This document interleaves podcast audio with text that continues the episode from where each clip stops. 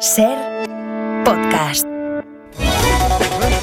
La Casa Real ya tiene listo el golpe de Estado que la princesa Leonor detendrá en el último momento para salvar la democracia.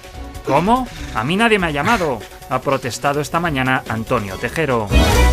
La insistencia en recortar la jornada laboral hace sospechar a los empresarios que la gente deja de trabajar al abandonar la oficina.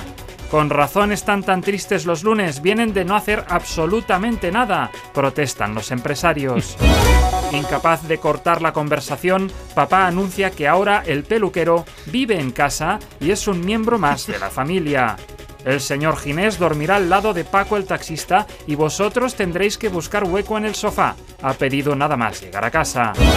Jaume Rouras abandona MediaPro al recordar que es comunista. Hostias, perdón, con tanto curro se me había olvidado completamente lo de la lucha de clases y toda la movida, admitido el empresario. Un hombre denuncia una conspiración mundial orquestada para hacerle parecer un paranoico. Confío plenamente en el gobierno por mucho que el gobierno se empeñe en hacerme desconfiar del gobierno, insiste.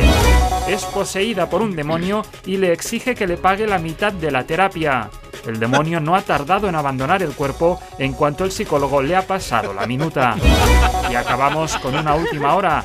Antena 3 Noticias arranca su informativo diciendo que tiene 20 noticias malas y una buena y preguntando a los espectadores con cuál quieren que empiece primero. Para no perderte ningún episodio, síguenos en la aplicación o la web de la SER, Podium Podcast o tu plataforma de audio favorita.